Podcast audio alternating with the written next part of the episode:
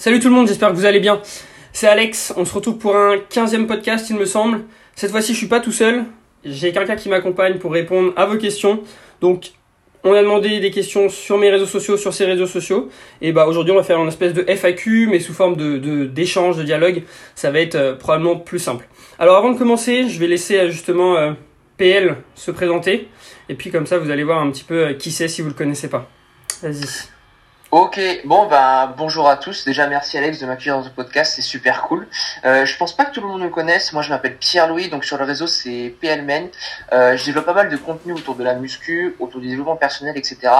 Euh, j'ai également une, une, chaîne YouTube où je partage du contenu, euh, muscu, pareil, également lifestyle. J'ai un podcast aussi euh, où je parle que quasiment que du développement personnel. Euh, et également, j'ai une licence euh, STAPS et j'ai passé la formation Basic Bodybuilding. Et donc du coup, je, je coach. Euh, je coach via. Alors, je coach euh, via. On est une équipe de coach en fait qui s'appelle MFT, donc Miss Fit Tiding sur Instagram. On propose pas mal contenu, un site internet avec des e-books, des articles quotidiens, enfin même hebdomadaires, et également du coaching. Donc donc voilà pour moi petite présentation. Mais je sais pas si tout le monde me connaît, mais voilà, on va traiter toutes vos questions. Et puis euh, voilà, merci encore Alex de m'accueillir et puis euh, on est parti. Il n'y a pas de souci. Bon, euh, vous, comme vous pouvez le voir, il fait pas mal de choses. Euh, juste pour revenir sur, sur ce qu'il fait, euh, je vous invite réellement à aller suivre ce qu'il fait. En plus, maintenant, son Instagram, il commence à mettre des infographies hein, de ce que j'ai vu depuis quelques temps. Ouais. ça, ça marche bien et c'est hyper intéressant. C'est vrai, ça fait vachement réfléchir. Donc, si vous êtes vraiment intéressé par un contenu de qualité, pour moi, quelqu'un qui n'a pas suffisamment de visibilité d'ailleurs, hein, euh, je suis pas énormément de monde sur Instagram, enfin je suis pas réellement, parce qu'en en réalité je suis des gens, mais réellement ce que les gens proposent euh, sur certaines personnes, il n'y en a que très peu. Euh, et t'en fais partie, donc euh, voilà, si vous êtes vraiment intéressé par tout ce qu'ils proposent, allez-y. Surtout ce qui est développement personnel, euh, etc., etc. Franchement, c'est top le contenu qu'il propose. Et en plus, il a pas mal de connaissances. et j'aimerais préciser aussi une chose, c'est que pour quelqu'un qui a fait la formation bayésienne, t'es quelqu'un de très ouvert. Euh, ce qui n'est pas toujours le cas. Je sais pas si D'ailleurs, on pourra en parler. On pourra en parler un petit peu après. Ouais, si tu veux, ouais. C'est intéressant parce que bon, on peut en parler rapidement maintenant si tu veux. Euh, moi, tu vois, je suis beaucoup de personnes hein, qui, qui, font la formation bayésienne. Euh, Antoine, bon bah tous les, enfin les créateurs et plein d'autres. Mais euh, je trouve que c'est une très bonne formation. Et y a parce qu'il y a plein de gens aujourd'hui qui me demandent, bah est-ce que c'est une bonne formation à faire? Est-ce que je dois la faire pour être coach, etc., etc. Euh, moi, quand on me demande ça, franchement, je dis que c'est une super formation. Par contre, il faut aussi prendre ce qu'il propose avec des pincettes, dans le sens où euh, bah, il faut quand même garder un avis critique. Et beaucoup de gens, j'ai l'impression, on boivent un petit peu. Ça se dit boivent Enfin, euh, on boit. Ouais, ouais, boit les paroles de euh, d'un petit peu tout ce qui est dit et ne jure que par ça, ne jure que par la science, euh, etc., etc. Alors que, bon, on le sait tous les deux, je pense, il y a une différence aussi entre la science et la pratique. Bien je sais sûr. Pas ce que t'en penses. Euh. Après, après, je vais te couper. Tu vois, le truc, c'est que beaucoup sortent. Euh, je, enfin, on va pas donner de nom, mais je sais qu'il y en a qui, qui ne jugent que pas cette formation, et je trouve ça un petit peu dommage, comme tu l'as dit. Je pense qu'il faut être assez ouvert. Et, et moi, il y a quelques des trucs de la formation que je remets en question forcément. Il y a deux trois deux trois connaissances parce que j'ai appris des choses après la formation. Ouais. Euh, Peut-être que c'est que les connaissances que j'ai appris après, je vais encore la mettre en question dans quelques années. Et, puis, euh, et puis, je suis ouvert à plein de choses par rapport à ça. Euh, et puis, j'estime aussi que dans le milieu du fitness, surtout, surtout dans le milieu du fitness, l'apprentissage est constant. Parce qu'il y a des théories d'hier qui seront fausses demain. Évidemment, je dis pas de tout remettre en question, il y a des grosses bases. Mais ce que je veux dire, c'est qu'il faut pas rester figé sur une idée parce qu'il y a 30 ans, elle était bonne. Ce qui est un peu le problème en STAPS, par exemple. Mais voilà, c'est pour ça qu'il faut vachement être ouvert Mm. Euh, et puis euh, se former toute sa vie en fait. Ouais. Et puis surtout ne pas être, euh, j'aime bien, j'ai envie de dire un gros, ne pas être con et pas rester figé sur sa propre idée de la chose. Ouais. Et surtout pas, pas écouter les autres. Non, mais c'est un des défauts de certaines personnes qui sont sorties de la formation, je pense. Ouais, mais ouais, t'as totalement raison. Je suis d'accord avec ça. C'est aussi pour ça que j'apprécie fortement ton contenu, c'est que tu apprends aussi à, à, te remettre en question et tu dialogues.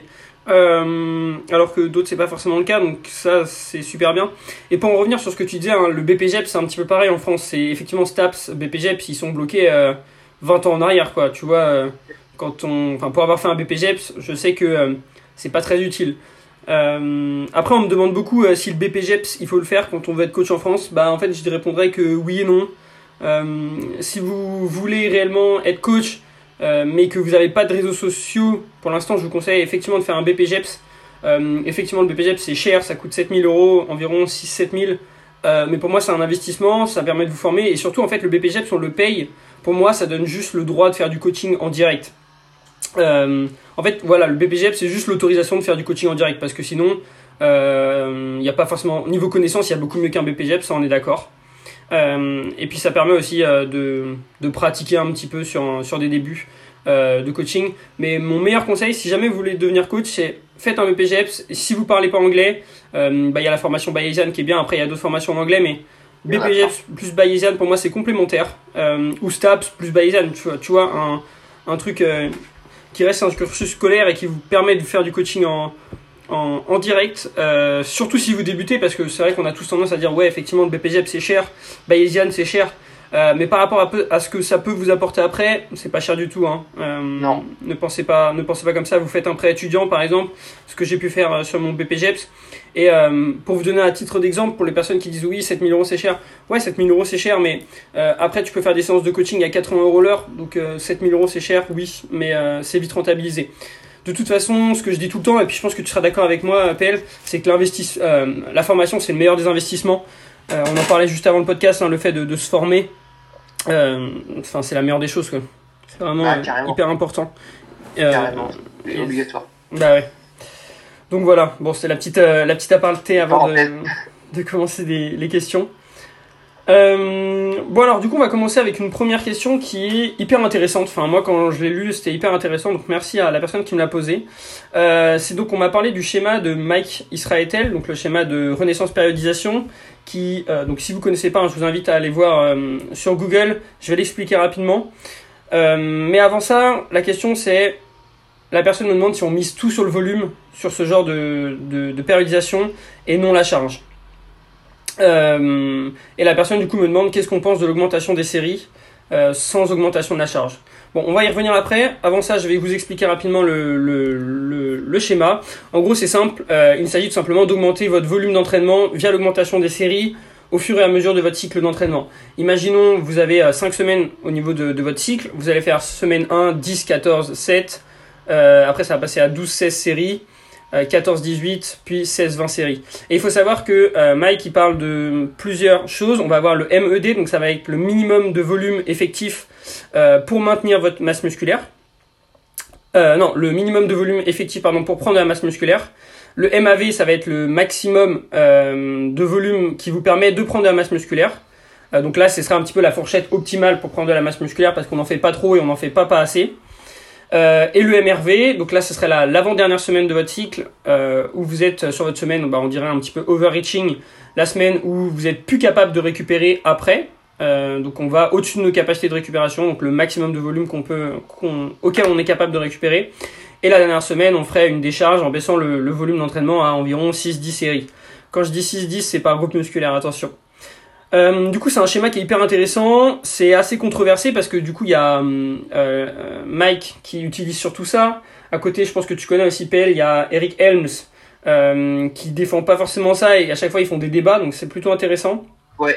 Euh, après, il faut aussi savoir que, bon, par rapport à ça, c'est pas 16-20 séries par exemple par groupe musculaire, euh, c'est plus 16-20 séries en Enfin, si, c'est pas un groupe musculaire, mais euh, il y a certains groupes musculaires où on pourra pas faire 16 à 20 séries, parce qu'il faut aussi prendre en compte que euh, on a un maximum, euh, il le dit aussi, un MRV, donc le maximum de volume auquel on peut récupérer, mais total, c'est-à-dire au niveau plus du système nerveux. Et on peut pas faire 20 séries par, par muscle, enfin, on s'en rend bien compte, hein, sauf si on veut passer sa vie à la salle, et même, de toute façon, il n'y a aucun intérêt, ce sera un petit peu faire du, du junk volume.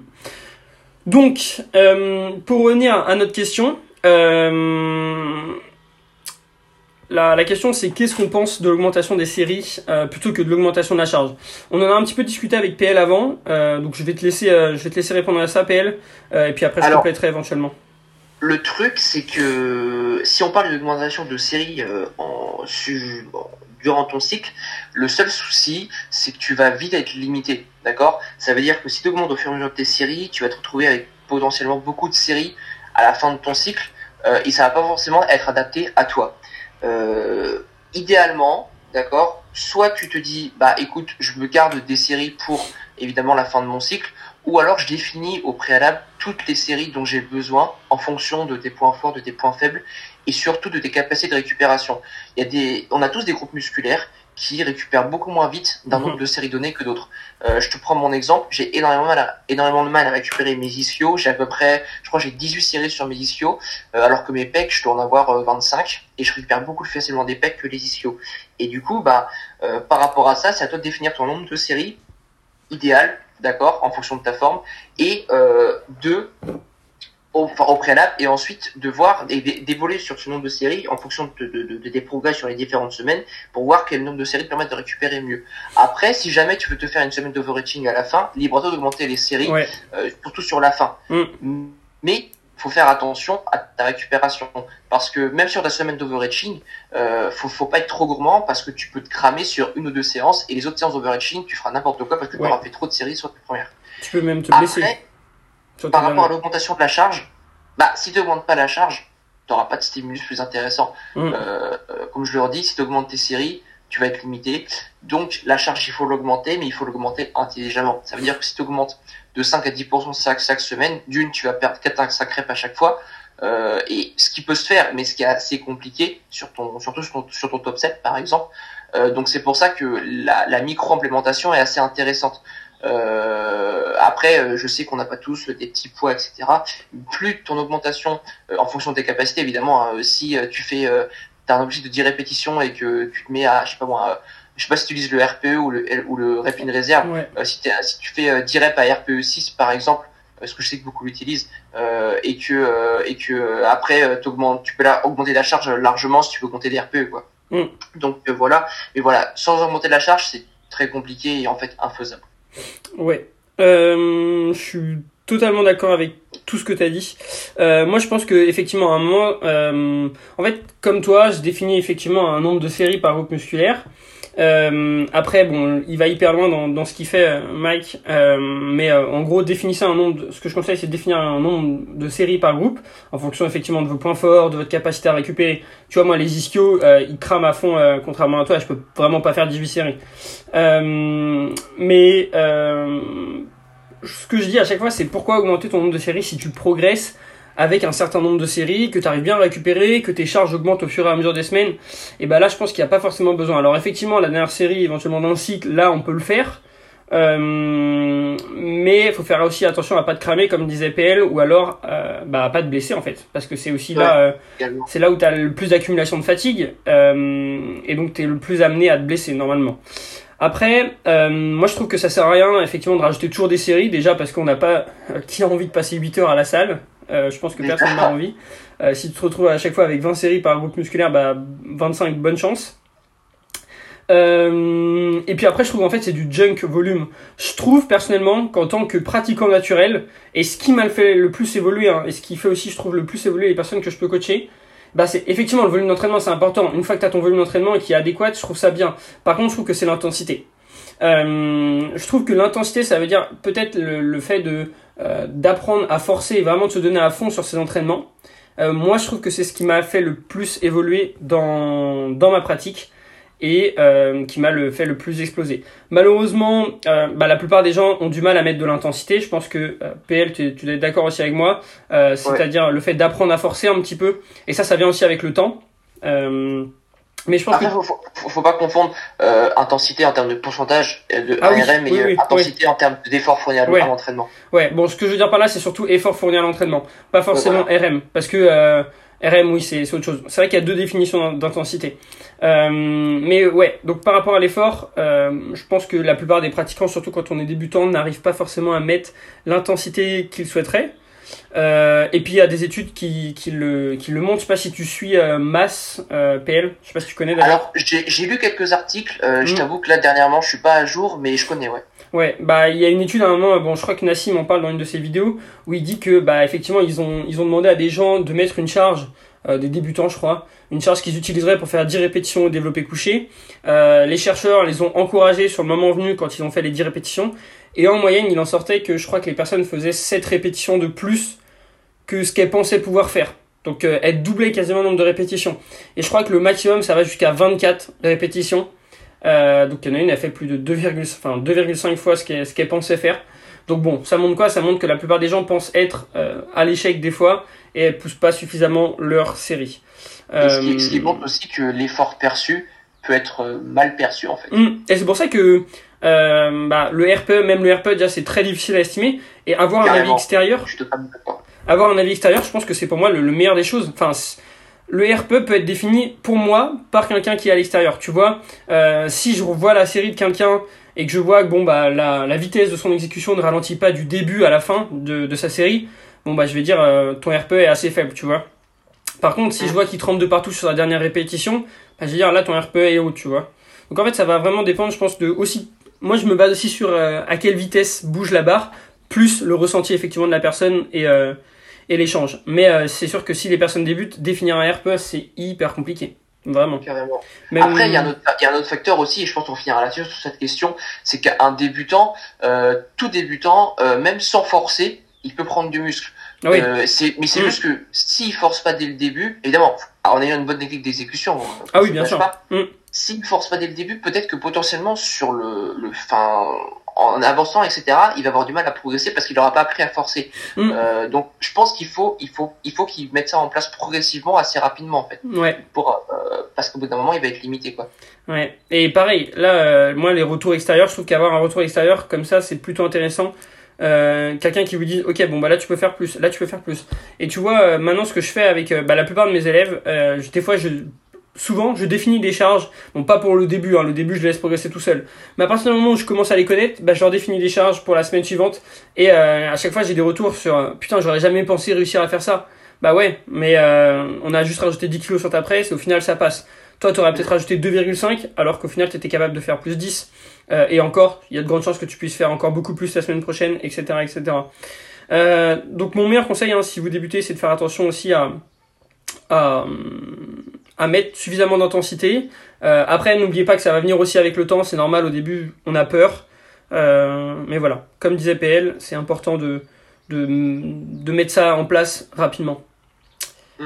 Euh, et pour juste pour finir hein, sur, sur ce qu'on disait au niveau de, de cette question, donc on parlait de volume au niveau des, des groupes musculaires, mais faites bien attention, personnellement je je compte pas pareil pour tous les exercices. Par exemple une personne, je sais pas si t'es pareil que moi, appelle hein, une personne qui va faire 10 séries de squats euh, pour les quadriceps, euh, ça va pas équiva- équivaloir, enfin ça va pas être la même que euh, 10 personnes qui fait du leg extension, tu vois. Enfin 10 séries, Ah. 10 séries.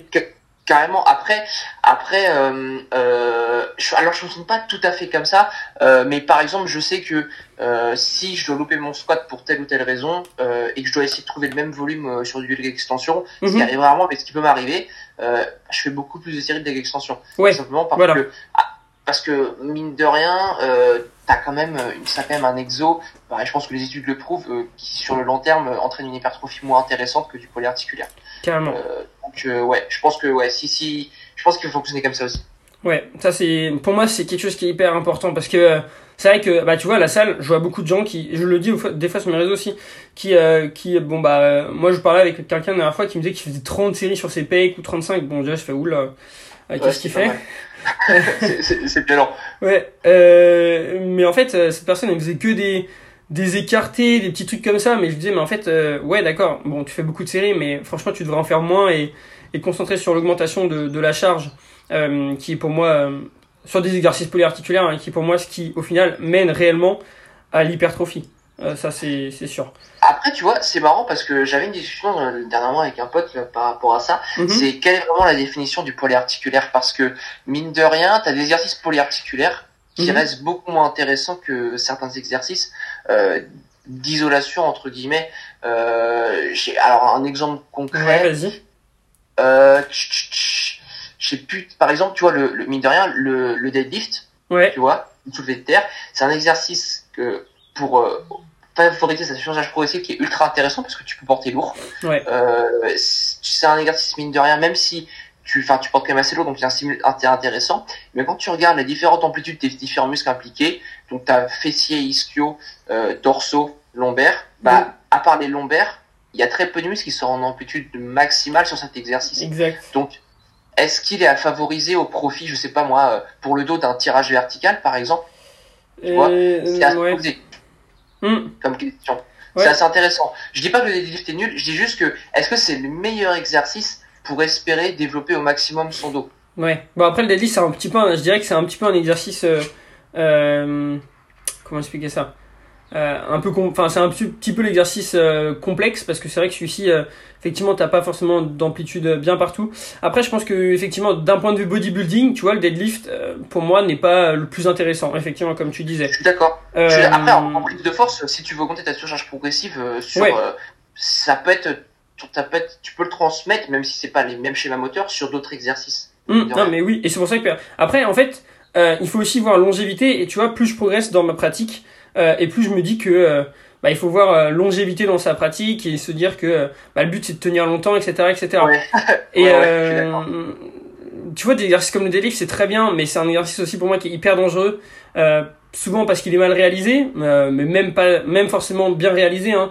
Pour moi, il y a quand même pas mal de pression sur la colonne et euh, bon, euh, c'est pas, c'est pas fou. Donc tu vois, il Ouais, faut aussi, des fois, est-ce que ça vaut vraiment le coup d'aller faire un deadlift? Euh, hyper lourd et même, même si d'un point de vue hypertrophie, on va, on dirait que c'est mieux. Je dis bien, même si. On n'est pas sûr, comme on disait justement avant. Euh, bah, est-ce que c'est rentable? Et bah tu vois, euh, je suis en train de me dire que de moins en moins, parce que euh, plus j'avance, plus je commence à devenir fort, donc on le voit, et plus je commence co- à devenir fort, plus je commence à avoir des douleurs un peu partout, tu vois. Donc voilà, il faut aussi des fois peser le pour et le contre. Et effectivement, là par exemple, à ce que tu disais, il vaut mieux des fois privilégier bah, un petit peu d'isolation plutôt que du polyarticulaire. Alors après, le tirage vertical, moi tu vois, je le compte plus comme un petit peu, ouais, plus ou moins un polyarticulaire, c'est une espèce de variante des tractions. Euh, mais effectivement, la définition du polyarticulaire peut être, euh, peut être à revoir en fait. Euh, certaines personnes. On pourrait dire en, en termes de, de stimulus musculaire en fait. Et de, Ouais. de, tu vois, en termes de, de, de, de, de difficultés techniques, par exemple un tirage vertical comparé à des tractions, euh, c'est très différent. Quoi. Ouais. Non mais oui carrément. Mais euh, ouais c'est une, plutôt une bonne euh, une bonne chose que tu soulèves là, c'est que euh, qu'est-ce qui définit un, un, un exercice polyarticulaire? On parle aussi par exemple tu vois de curl biceps euh, pour les biceps. Est-ce que c'est réellement du polyarticulaire? Bah pas vraiment. Si tu regardes la définition juste d'un polyarticulaire, euh, parce que tu mobilises plusieurs articulations, alors que là pas forcément. Tu mobilises juste ton coude. Euh, mais moi tu vois par exemple le curl biceps je le considère comme un polyarticulaire à la barre par exemple. Pourquoi? Parce que ça va être un exercice de base. En fait, ouais, voilà, il faudrait di- différencier un exercice de base euh, avec un exercice polyarticulaire, tu vois. Euh, on va dire que le polyarticulaire, dans ma définition, c'est un exercice où on va pouvoir mettre lourd euh, pour le muscle donné. Par exemple, un curl bar, on va pouvoir mettre lourd pour le, enfin c'est relatif, hein, au biceps, tu vois. Carrément. Et après, après, en termes d'isolation, on peut dire tout ça, enfin isolation, exercice un peu plus, un peu, un peu moins, on va dire, enfin stimulant, euh, enfin un peu, un peu moins difficile entre guillemets, comme du leg extension. Mhm. On peut dire que c'est une manière simple de rajouter du volume sur le muscle concerné, Ouais. sans pour autant, bah, d'une pour euh, varier les angles euh, de recrutement et, de, et les angles articulaires, parce que sinon tu te crames, tu te crames les tendons assez facilement. Oui. Euh, et puis surtout, c'est une manière de rajouter du volume simple. Mhm. Enfin, Ouais. simple. Beaucoup moins fatigant, parce que faire 15 séries de squats, enfin, moi, je, j'ai pas trop envie, quoi. Ouais, D'un point de vue nerveux, euh, bon après tu dors toute ouais. la journée, quoi. Puis psychologiquement, euh, tu vas, Ouais. tu vas commencer à 10 reps, puis tu vas finir à, à, à une, quoi. Oui, non mais Donc, oui, euh, non mais je suis totalement d'accord. Il faut, en fait, il faut juste organiser son entraînement de manière intelligente, quoi. Euh, Ouais. Il faut que l'entraînement soit varié aussi en fonction de vous. Tu vois, certaines personnes vont très bien récupérer et d'autres pas du tout. Je peux donner un exemple, un truc très simple. Pour mes séances bas du corps, j'ai que deux exercices polyarticulaires. Je dirais que c'est fente et squat. Euh, après, je suis cramé. Après, je peux plus rien faire. Euh, je- Enfin, je suis un légume et je dors toute la journée, tu vois. Euh, Alors que pour du haut du corps, euh, je peux en faire un petit peu plus. En fait, voilà, c'est tout est une question de personnalisation en réalité. Hein, euh, pour, en, pour en revenir à ce qu'on disait. Et il faut que votre entraînement soit bien. Et effectivement, là, l'isolation, comme par exemple sur ma séance jambes où je disais qu'après deux exercices où j'étais cramé, bah là, l'isolation va me permettre de rajouter du volume, tu vois, sans forcément cramer et puis en variant les angles. Donc, c'est euh, c'est intéressant. Bon. Euh, enfin bref, on est resté du coup assez longtemps sur cette question. Bon, Ouais, c'était- et on en avait parlé au début, elle est assez intéressante. Ouais, elle était pas, elle est plutôt pas mal. Euh, mais c'est un débat hein, qui fait encore, euh, bon à mon avis en fait, en gros c'est le débat de l'intensité vs l'augmentation du volume, un petit peu je trouve. Ça. Ça. Et est-ce qu'on a vraiment une réponse à ça? Moi, j'aurais tendance à dire que je favoriserais l'intensité, comme tu disais, l'augmentation de la charge sur le long terme, parce que c'est pour moi ce qui amène le plus à des résultats en tant que pratiquant naturel. Par contre, quand on est sous produit euh, dopant, je pense que c'est différent et peut-être l'augmentation du volume serait mieux. Voilà. Mm. Euh, bon, du coup, j'ai une autre question. Euh, on en a parlé aussi, et du coup, là, c'est surtout toi qui vas y répondre parce que moi, je suis beaucoup moins renseigné que toi sur ce sujet. Euh, on me demandait qu'est-ce que je pensais, enfin, le, du fait de la remise en question des acides gras polyinsaturés. Alors, en ce moment, c'est vrai qu'il y a un grand débat, surtout avec euh, euh, les derniers podcasts. Alors, je sais pas si beaucoup écoutent leurs podcasts, mais des podcasts de Will Jensen. Donc, Will Jensen, euh, ceux, ceux qui connaissent pas, c'est celui qui a fondé Beyond Fitness avec Tristan de Feuillevent, qui est ultra connu sur les réseaux sociaux. Ils ont également lancé la Nerd Muscle Academy. donc, bah, du coup, Alex a suivi les deux premiers modules, ouais. moi j'en ai suivi un. Et en fait, donc du coup, c'est un, un physiologiste de l'exercice qui remet en question beaucoup de choses. Euh, alors c'est un gars qui est super, hein. il est très humble et jamais Ouais. il ira cracher sur les autres sur les réseaux sociaux. Il est vraiment très très pro, très très pro et, et il a une manière d'expliquer les choses que j'aime beaucoup et de relativiser surtout.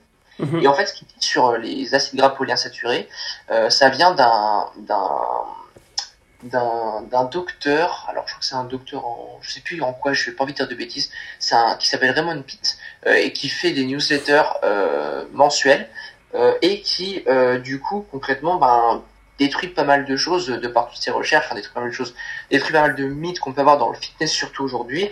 Et à un moment, il parle pas mal des acides gras polyinsaturés. Alors ce qu'il dit concrètement, c'est que les acides gras polyinsaturés, euh, enfin chaque acide gras a une structure moléculaire, d'accord? C'est un, assemb- un assemblage d'atomes, de, molécules, c'est une grosse molécule pour faire simple. Cette molécule, forcément, elle a des fondations, d'accord? Et les acides gras polyinsaturés ont une fondation, enfin auraient une fondation beaucoup moins stable que des acides gras saturés, par exemple. Alors, qu'est-ce que ça fait? Bah, Tout simplement, euh, ces acides gras peuvent se faire beaucoup plus facilement attaquer dans le corps, d'accord, et se faire détruire. Et lorsqu'ils se détruisent, c'est ce qu'on appelle de la peroxydation.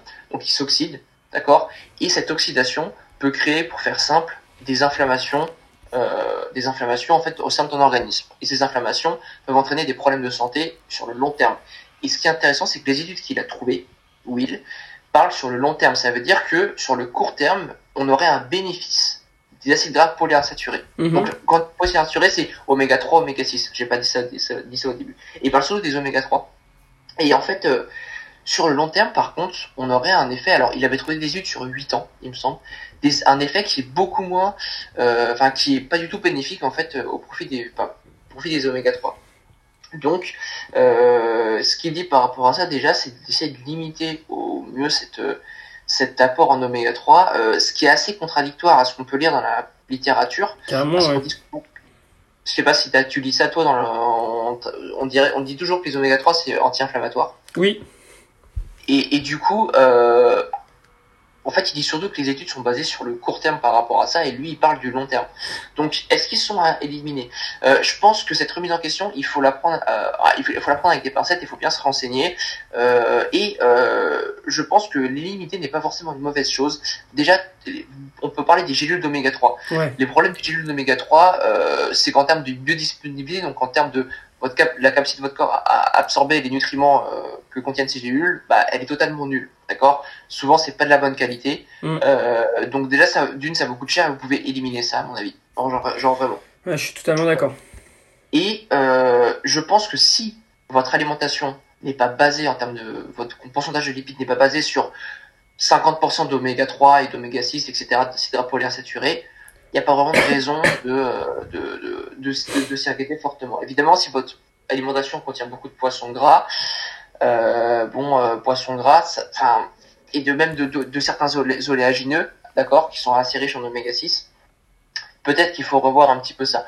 Euh, et peut-être qu'il est intéressant de d'augmenter, même si c'est un, on dit, on dit- c'est un peu tout ce qu'on contredit, d'augmenter un peu en, en acide gras saturé. Pourquoi? Parce que c'est souvent issu d'aliments euh, bah, de bonne qualité. Je parle du fromage. Généralement, le fromage, s'il est de bonne qualité, c'est une superbe source de protéines, de lipides. Ouais. Euh, le lait, surtout le lait cru. Euh, Qu'est-ce qu'on a d'autre? Euh, bah, Mine de rien, on a des œufs, d'accord? Chocolat noir. Tous ces trucs-là, euh, alors que le fromage, il y a beaucoup de personnes qui vous disent que c'est un aliment bullshit, etc. Les Quand il se Ouais, tu voulais dire un truc? Les, les diététiciens qui disent plein de trucs comme quoi c'est mal, etc. Alors que bon, en réalité, pas du tout. C'est ça. Et même si, enfin, si le fromage il est, il, est issu d'une ferme, etc., qu'il est de bonne qualité, euh, évidemment, je parle pas du, du, du truc 5% qu'on trouve chez Carrefour. Hein. Euh, alors là, c'est un super aliment que je recommande beaucoup. Euh, la mozzarella, d'ailleurs, par exemple, c'est un super aliment. Donc mhm. voilà, c'est pour ça que c'est assez remis en question. je pense que dans les années à venir, on va avoir différentes recherches qui vont tomber là-dessus. Euh, mais voilà, c'est un tournant qui est en train de prendre un peu les oméga 3. Mais voilà, je redis euh, ce que je disais au début, enfin ce que je disais tout à l'heure. Tant que ça ne prend pas la majeure partie de votre alimentation, donc au moins 50%, vous posez pas trop de questions. Et surtout, si vous prenez des huiles en oméga 3, je vous invite grandement à les jeter à la poubelle. Donc euh, voilà. Et si jamais vous voulez voir le podcast de Will, c'est Will Jensen sur sur sur YouTube et il vous explique tout. Ouais, c'est déjà je vous invite à aller réellement suivre Will. C'est aussi pour moi, en France, ça va être un. Je dirais qu'en France, il y a deux tauliers. Enfin, il y en a deux, trois. Euh, il va y avoir Gundil dans ce qui va être musculation, nutrition. Maintenant, bah, il y a de plus en plus, il y a Will et je dirais euh, Julien Vénesson éventuellement. Mais Will, là, il prend un balle d'avance puisque Julien, on le voit plus forcément. Euh, mais voilà, pour moi, c'est euh, effectivement les, les patrons. Puis Christophe Cario éventuellement pour la prévention des blessures. Euh, mais euh, voilà, ça c'est des gens que vous devez suivre. Et euh, oui, c'est vraiment le contenu qu'il propose maintenant là. En plus, on le voit de plus en plus. C'est fou quoi. Et il mérite, mm. et il mérite réellement euh, ce, qui, ce qui lui arrive. Euh, pour revenir que, sur ce que disait Pell, bon, je suis totalement d'accord avec toi. Euh, les, la supplémentation en oméga 3, je la conseille plus personnellement. En plus, la plupart des gens, on va pas se mentir, ne, ne conservent même pas leurs oméga 3 au frigo ou à l'abri du ah, soleil. Donc, ah, j'avais déjà une expérience là-dessus. Ils, ils, étaient tout mous. Alors, je les à la chaleur. Laisse tomber, c'est là que tu, tu, tu montes le truc. Ouais, et, euh, et, en fait, ce qui est super intéressant dans ce que tu disais, c'est que tu parles long terme. Il y a très peu d'études qui, enfin, qui peuvent parler du long terme. Tu vois, quand tu me dis 8 ans, euh, bah, c'est énorme. C'est énorme. Il me semble que c'est, il me semble que c'est 8 ans. Il me semble que c'est ça. Parce que ça fait quelques temps que écouté le podcast, mais il me semble que c'était sur plusieurs années. Ouais, bah déjà plusieurs années, une étude qui, qui peut montrer des choses sur plusieurs années, c'est rare. Donc euh, après, si Will la partage, euh, c'est probablement que, que l'étude est plutôt intéressante. Même si, euh, pareil, il doit avoir des mais, comme toutes études, qu'il faut... Enfin, faut toujours prendre en compte, prendre les études avec des pincettes, parce qu'il y a toujours des certains trucs à prendre en compte. Euh, alors ouais, donc par rapport à ça, je suis totalement d'accord avec toi. Moi, je m'y connais beaucoup moins que toi. C'est hyper intéressant ce que tu ce que tu racontes. Et, euh, effectivement, je pense que comme tout, bah il faut rester avec modération et, euh, effectivement consommer des produits de qualité.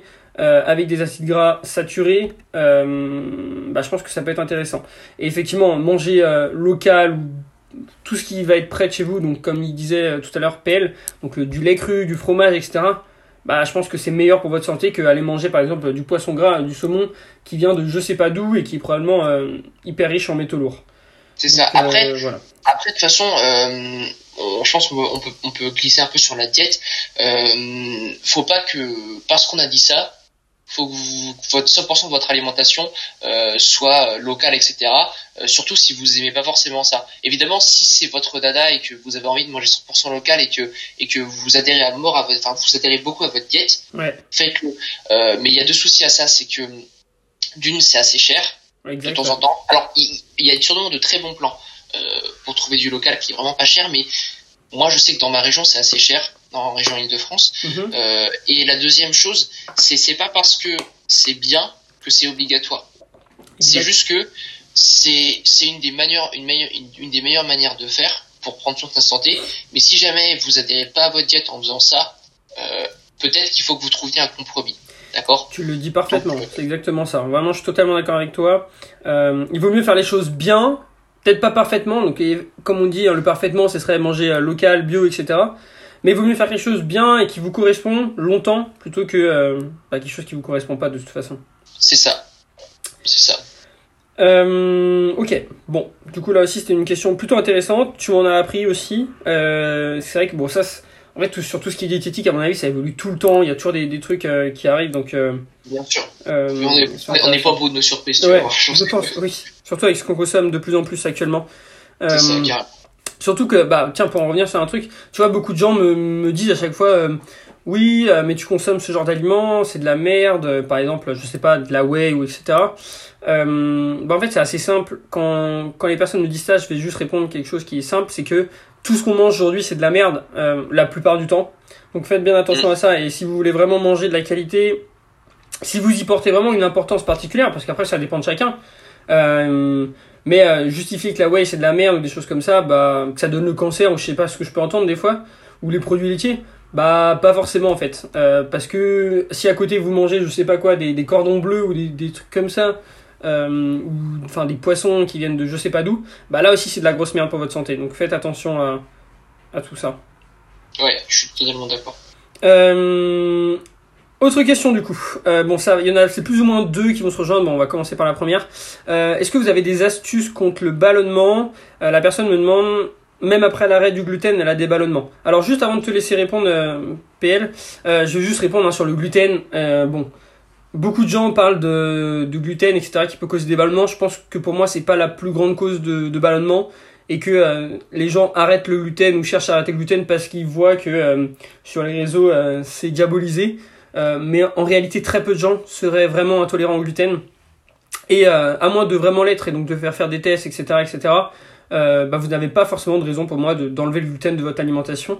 Et il y a de grandes chances que les ballonnements viennent de d'autres d'autres d'autres choses. Alors je vais en dire souvent quatre que je dis à chaque fois aux plupart des personnes que je coach. Peut-être que PL en aura d'autres. Euh, souvent les ballonnements pour moi ça vient bon déjà ça peut être des problèmes hormonaux chez les femmes surtout. C'est les femmes d'ailleurs qui sont plus euh, sujettes au ballonnement que les hommes. Euh, je dirais aussi que faites attention aux légumes crus, c'est souvent très mal digéré, donc euh, faites bien attention à bien cuire vos légumes.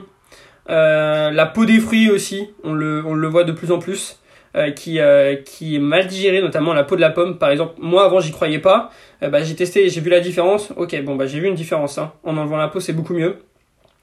pensez aussi à bien cuire vos sources de glucides.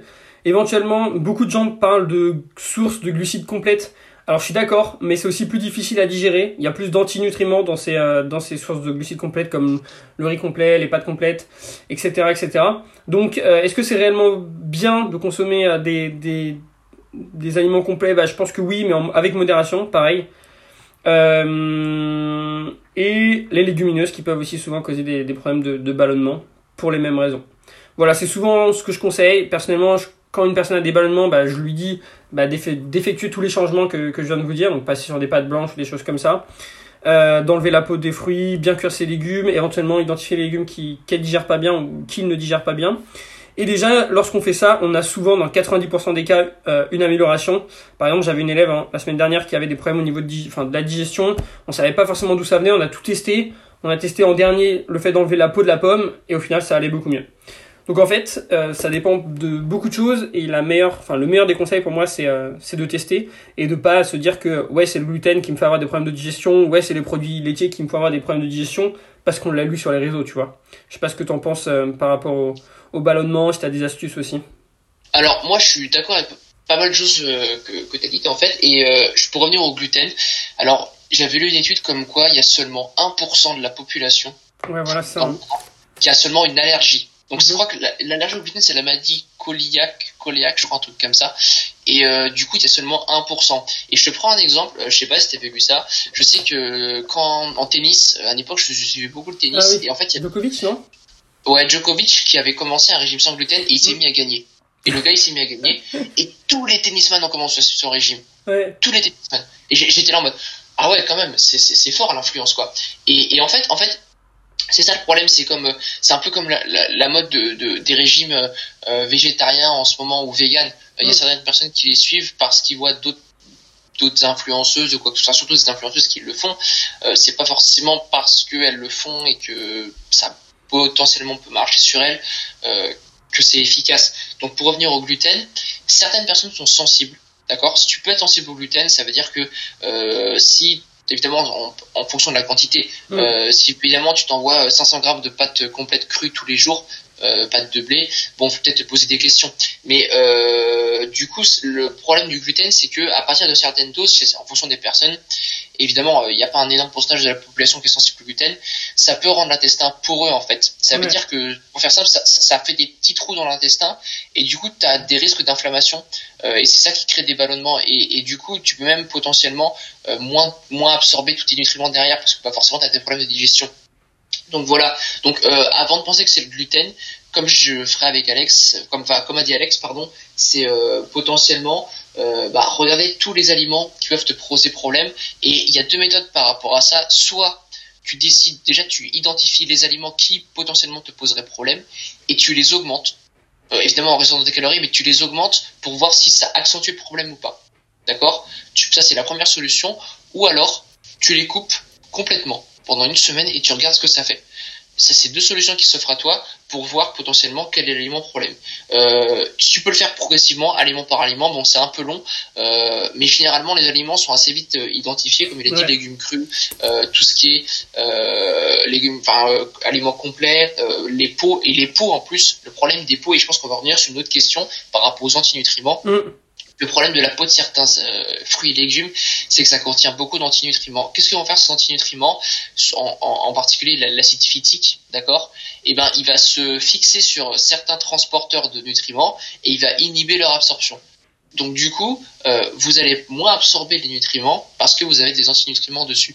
Et ça, c'est par exemple l'exemple des, légumineuses, d'accord? Les gens qui euh, font la vertu des légumineuses, bah, c'est assez limitatif parce qu'il y a beaucoup d'antinutriments. Euh, en plus, les légumineuses, pour revenir à ça, n'ont pas tous un profil d'acide aminé complet, comparé à des œufs, par exemple. Donc c'est pour ça que euh, les antinutriments sont à prendre en compte. Euh, et, et, et, évidemment, faut faire, enfin, c'est une question de quantité. Je dis pas qu'il faut pas manger de riz complet, euh, qu'il faut pas manger euh, de légumineuses. Dis juste que c'est, faut le faire intelligemment. Et si jamais, on dit souvent que oui, les, les aliments complets sont meilleurs pour la santé. Sauf que c'est pas vraiment total, c'est pas totalement vrai en fait, parce que généralement les gens qui mangent des aliments complets mangent beaucoup moins de conneries à côté que d'autres personnes. Donc elles ont, elles sont en meilleure santé, mm. pas parce qu'elles mangent des aliments complets, parce qu'elles mangent moins de conneries à côté. Et, euh, et du coup, euh, voilà, le riz complet peut être consommé, mais le problème c'est vraiment les antinutriments. Et si c'est la majeure partie de votre alimentation en termes de glucides, ça peut être problématique sur euh, déjà vos ballonnements et votre absorption. Ouais, totalement d'accord avec toi. Euh, pour revenir sur ce que tu disais au niveau des, des antinutriments, alors les antinutriments, ouais, effectivement, bah du coup ça ça permet de moins absorber certains nutriments, donc c'est pas hyper cool. Mais surtout aussi ça cause des, des problèmes euh, de ballonnement. Hein. Euh, donc euh, et en soi, est-ce que euh, la, la question d'après c'était est-ce que les antinutriments sont-ils réellement à prendre en compte? Et eh bah oui, hein, enfin je dirais non, comme disait PL, parce que t'as une alimentation variée et tout se base pas sur ça, euh, t'as pas forcément besoin de te prendre la tête à, regarder les antinutriments, etc. Mais euh, si tu peux les éviter, tu les éviter, bah autant le faire. Comme, euh, enfin, surtout d'un point de vue en fait digestion, je trouve. Qui a envie d'être ballonné toute la journée, tu vois? Personne personne. Mm, Donc, euh, si on est ballonné, c'est aussi qu'on a des problèmes de digestion et qu'il y a des choses qui se passent pas forcément bien. Donc, euh, bah, des fois, il faut, bah, il faut prendre en compte tout ça. Et puis, euh, si c'est juste, par exemple, le fait d'enlever la peau de votre pomme qui vous fait ça, bah, faites-le. Là, il faut le, la prendre en compte parce que vous allez mieux vous sentir. Et en plus, je sais pas si vous avez déjà vu ça hein, pour les personnes qui ont déjà des, qui ont beaucoup de, de troubles de digestion. La digestion, quand vous avez des problèmes de digestion, l'énergie que ça vous demande, je trouve qu'elle est énorme. Euh, j'ai une de mes élèves qui avait des gros problèmes de digestion, donc Margot, euh, il, y a, un certain moment. Euh, on a d'ailleurs même jamais su d'où ça venait réellement. Et en fait, on voyait que ces problèmes de digestion lui causaient une fatigue, mais vraiment hyper importante en fait. Et bah, du coup, c'était hyper difficile pour elle d'aller s'entraîner, etc., etc. Donc si ces, ces problèmes venaient d'antinutriments, alors oui, il faut surtout les, les, prendre en compte parce que euh, si ça vous empêche après de bien vivre votre vie, euh, alors il faut, faut y porter une importance particulière.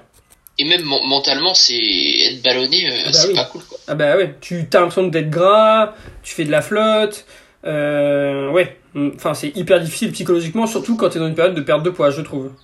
Carrément. ça, ça fausse la perte de poids. Et puis là, bah, j'ai encore une autre, un autre exemple, un Johan, donc un gars que je prépare pour une, euh, un, ami d'ailleurs, que je prépare pour une compétition de body en octobre.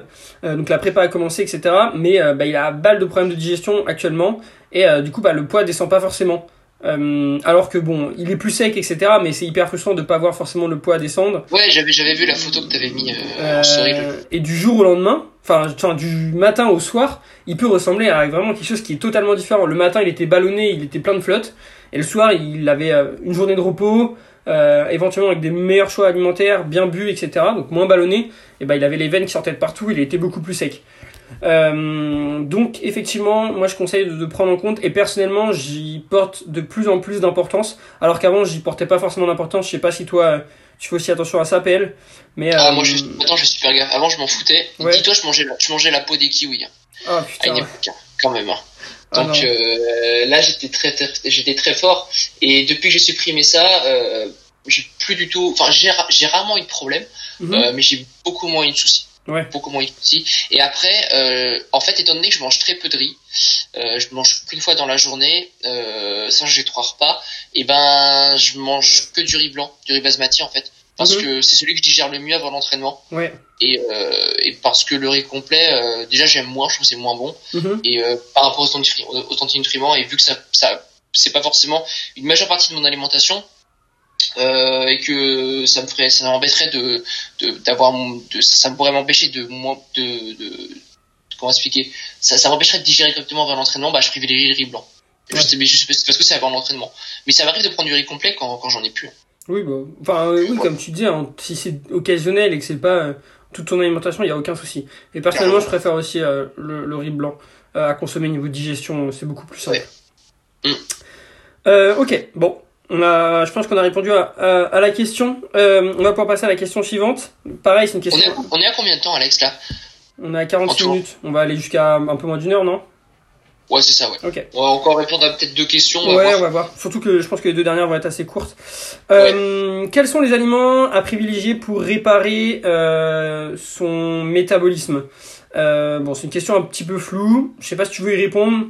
Euh, je veux bien y répondre. Je veux bien y répondre. je pense que tu as pas mal de choses à dire là-dessus parce que tu as beaucoup de, de, je pense que as beaucoup d'expérience enfin avec tes clients ouais. euh, par rapport à ce que tu partages là-dessus. Euh, alors déjà, quand on parle de réparer son métabolisme, il faut revoir la définition. C'est avoir descendu son maintien calorique ouais. dans une fourchette trop basse. Euh, D'accord? Euh, donc, si ton métabolisme de maintien est bas, avant de penser aux aliments, euh, enfin aux aliments et je pense aux nutriments je pense aussi, il faut peut-être se dire et, se préparer psychologiquement à augmenter ses calories, ce qui est pas simple du tout. Euh, parce que voilà, si jamais tu restes aux mêmes calories mais tu changes tes aliments, ça va rien faire. Donc première chose, si ton métabolisme tu le trouves bas euh, et que tu manques d'énergie, tu es souvent fatigué, euh, tu as la flemme de faire plein de choses malgré un sommeil assez important, faut que tu faut que tu augmentes tes calories.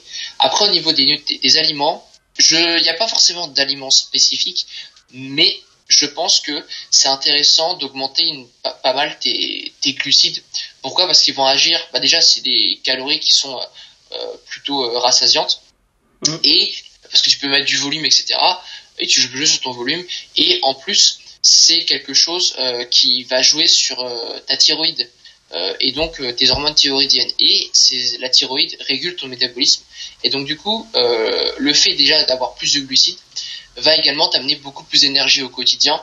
Et euh, intrinsèquement, je crois que t'en parlais déjà dans ton dernier podcast, ce que, que j'avais écouté, tu ouais. disais que euh, si tu augmentes tes calories et surtout tes glucides, tu vas euh, même des trucs, un petit truc à la con, mais tu vas te gratter un peu plus. Ouais. Tu vas te lever pour aller chercher la télécommande euh, parce que ton corps aura plus, aura plus d'énergie et il se dira ok, tous ces petits trucs, je peux les faire parce que j'ai davantage d'énergie.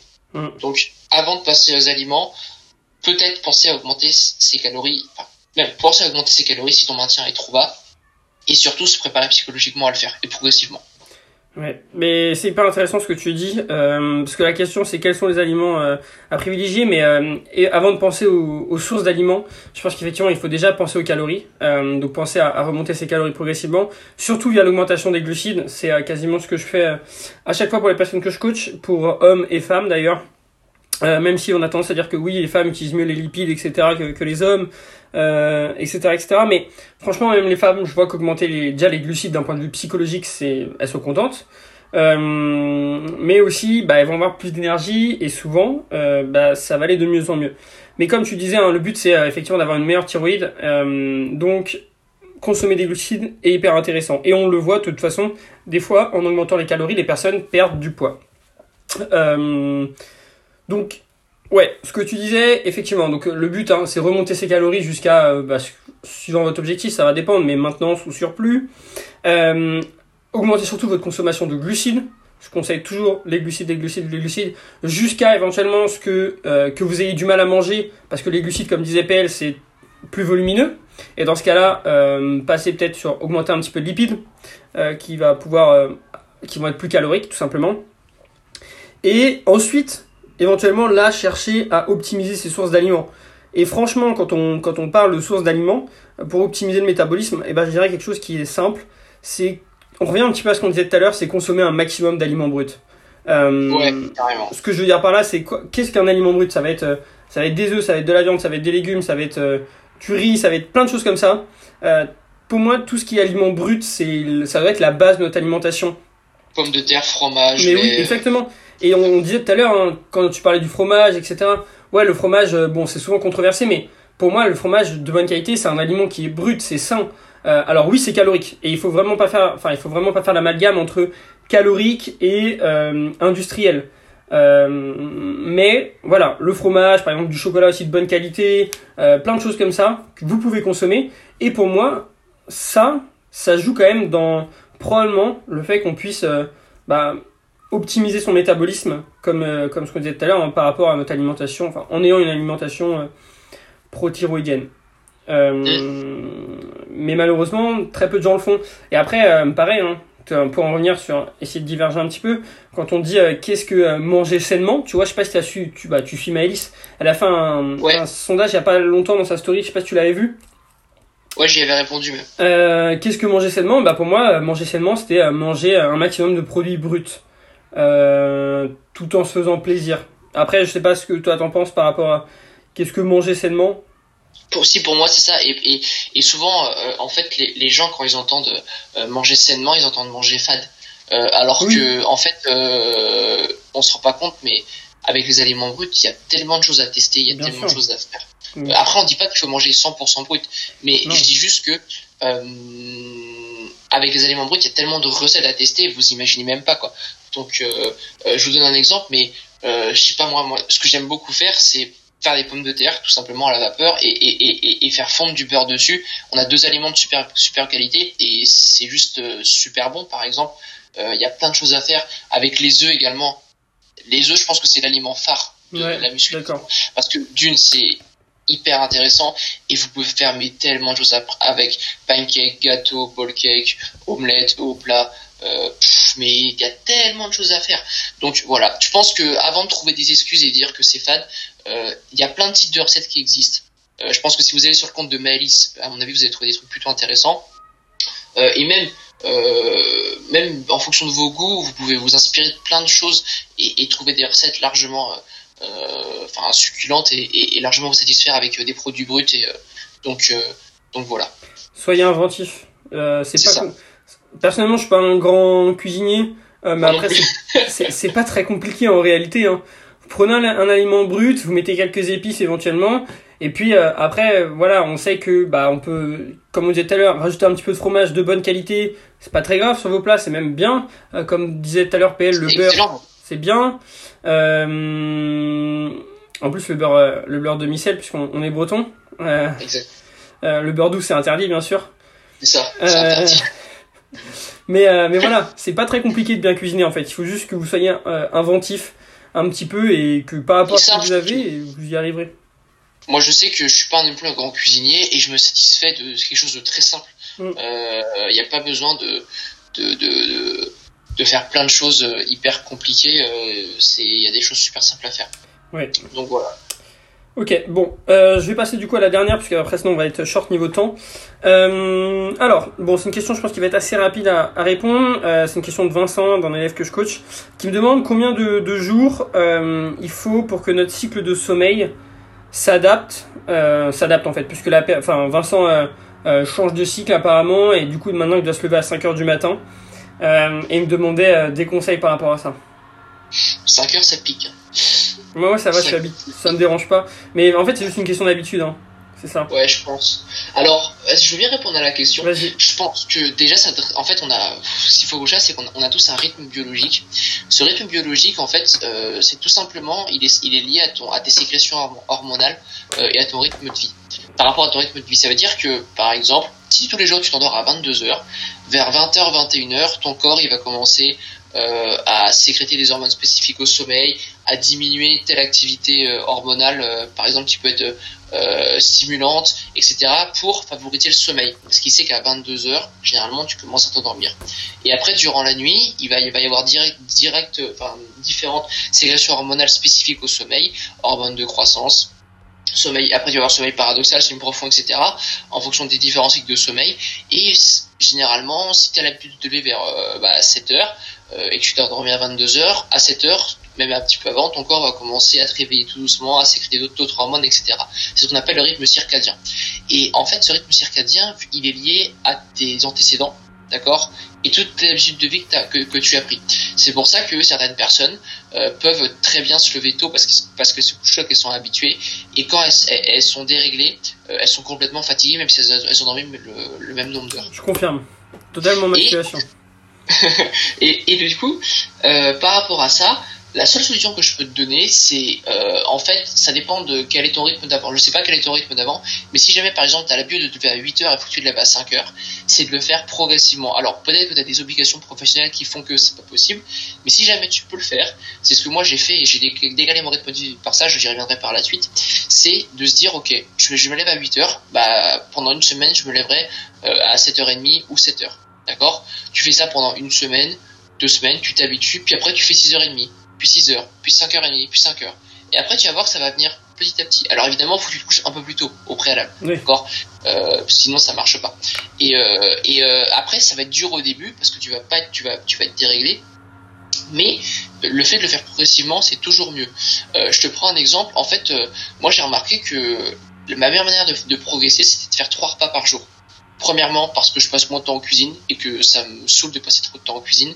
Et deuxièmement, euh, parce que euh, quand j'avais trop de repas, j'étais souvent ballonné, etc. Et en termes de digestion, euh, pff, je trouvais ça chiant.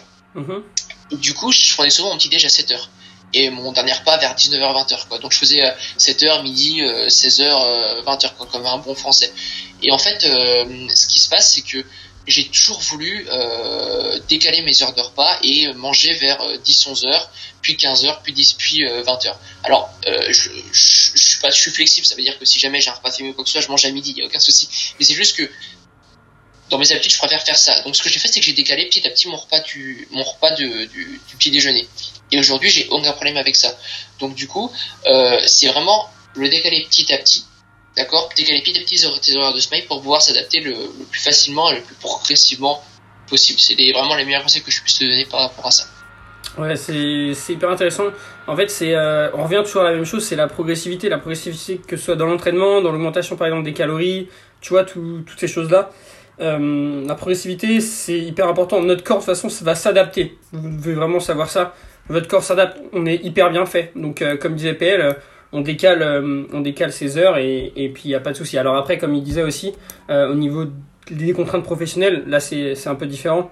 Euh, mais éventuellement, ce que tu peux faire, moi, ce que je conseillerais, c'est éventuellement, bah, actuellement, essayer de, pareil, commencer à prendre cette habitude le week-end, au moins dans un premier temps.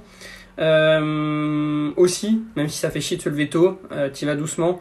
Et, et puis voilà, tu verras que ça va aller de mieux en mieux, je pense. Après, même en, en, si tu as des, des, des, des, contraintes professionnelles et que tu es obligé de décaler d'un coup, au début ça va être très dur, ouais. euh, faut pas te cacher, mais tu vas t'adapter. D'accord oui. Et idéalement, même si c'est pas. Euh, enfin, idéalement, euh, à la rigueur, même si c'est pas idéal, tu peux rattraper un peu de sommeil euh, lors de tes jours de, de, de repos. Même si c'est pas c'est pas idéal, tu peux le faire Aussi, et ça oui. permettra un peu de réguler.